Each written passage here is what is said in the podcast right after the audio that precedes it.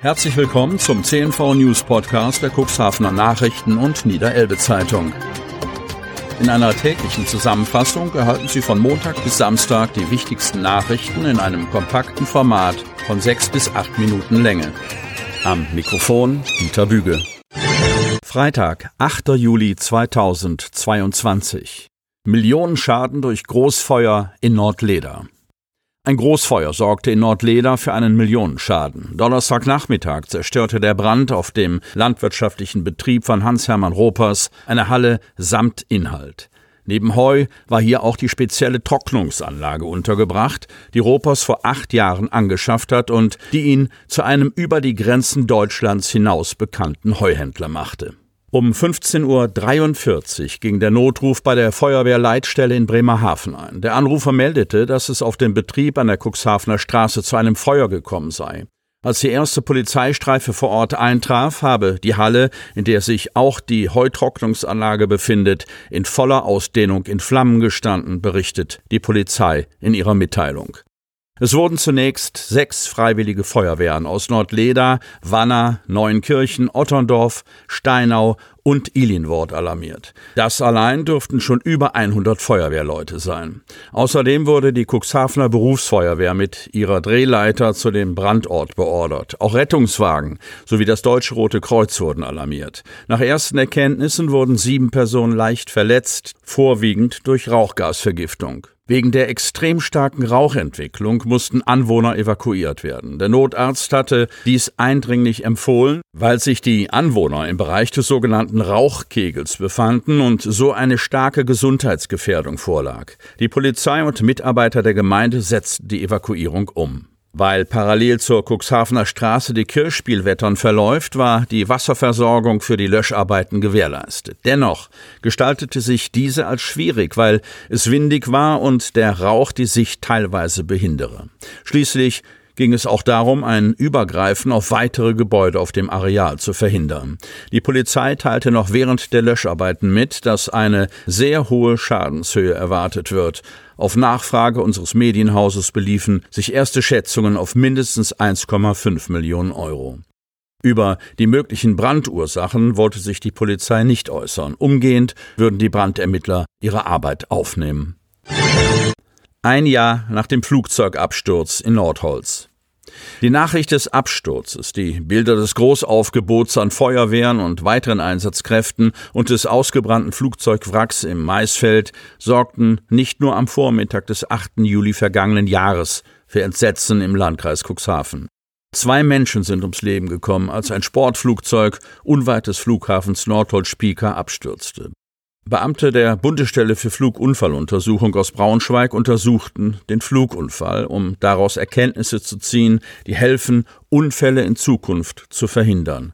Auch der Verein Sportgruppe Nordholz Cuxhaven hat aus diesem tragischen Unglück seine Lehren gezogen. Laut Untersuchungsbericht der Bundesstelle für Flugunfalluntersuchung ist der Pilot eines Sportflugzeuges, ein 54-jähriger Cuxhavener, um 9.56 Uhr vom Zivilflughafen Nordholz-Spieker zu einem Rundflug gestartet, ebenfalls mit an Bord seine Ehefrau. Schon kurz nach dem Start stellte der Pilot fest, dass sich die Klappe der Triebwerksverkleidung seines Flugzeuges geöffnet hatte und der Verschlussdeckel des Einfüllstutzens für Motoröl fehlte. Umkehrkurve missglückte. Der Pilot teilte dem Flugleiter daraufhin über Funk mit, mit einer Umkehrkurve wieder den Startplatz anfliegen zu wollen. Doch dort kam er nicht mehr an. Das Flugzeug kippte über die linke Tragfläche ab und stürzte auf einer nahezu senkrechten Fluglage zu Boden, berichtete Jens Friedemann von der Bundesstelle für Flugunfalluntersuchung in seinem Zwischenbericht, der Ende September vorlag. Nach dem Aufprall im Maisfeld entzündete sich die Maschine umgehend. Die Feuerwehr und weitere Rettungskräfte eilten zwar sofort zur Unfallstelle, doch für die beiden Insassen kam jede Hilfe zu spät. Fassungslosigkeit machte sich unter den Mitgliedern der Sportfluggruppe Nordholz Cuxhaven breit. Damals wie heute sind die Vereinsmitglieder tief getroffen, nutzen das Unglück aber auch, um Lehren daraus zu ziehen. Verfahren vor Flugkontrolle. Der Verschlussdeckel, der bei dem abgestürzten Flugzeug fehlte, wurde bei der Untersuchung der Unfallursache dort gefunden, wo der Pilot vor dem Start die Vorflugkontrolle der Propellermaschine absolviert hatte. Und genau hier setzt die Sportfluggruppe an, wie der zweite Vorsitzende Dirk Wurzer erklärt. Wir haben den Flugunfall natürlich zum Anlass genommen, um Prozesse nachzujustieren. Damit meint er konkret, wir haben Maßnahmen getroffen, damit die Verantwortlichen das Flugsicherheitspersonal und die Piloten mit dem Verfahren der Vorflugkontrolle noch bewusster umgehen, es stabilisieren und mit Ruhe daran gehen.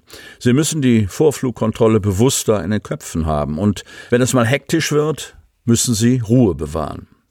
Die Unfalluntersuchung soll voraussichtlich in diesem Monat abgeschlossen werden. Dann will die Braunschweiger Behörde den Abschlussbericht vorlegen.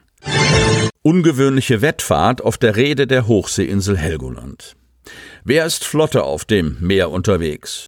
Jörg Singer, Bürgermeister der Gemeinde Helgoland und der Highspeed-Katamaran Halunda Jet treten am Dienstag, 12. Juli, Tag des Seebäderdienstes, in einem einzigartigen Wettrennen gegeneinander an. Die Lange Anna Challenge findet vor Helgoland statt und wirbt mit einer Wette für plastikfreie Häfen. Die Reederei FRS Helgoline sucht gemeinsam mit der Stiftung Langer Anna nach weiteren Sponsoren für diesen guten Zweck. Am kommenden Dienstag wird die Frage geklärt, wer eine Strecke von einer halben Seemeile schneller zurücklegen kann. Bürgermeister Jörg Singer auf einem Surfboard mit Elektrojet-Antrieb oder der Highspeed-Katamaran Hallunder Jet. Beide sind mit Geschwindigkeiten von über Tempo 50 unterwegs. Das Rennen findet um 14.30 Uhr auf der Helgoländer Rede statt.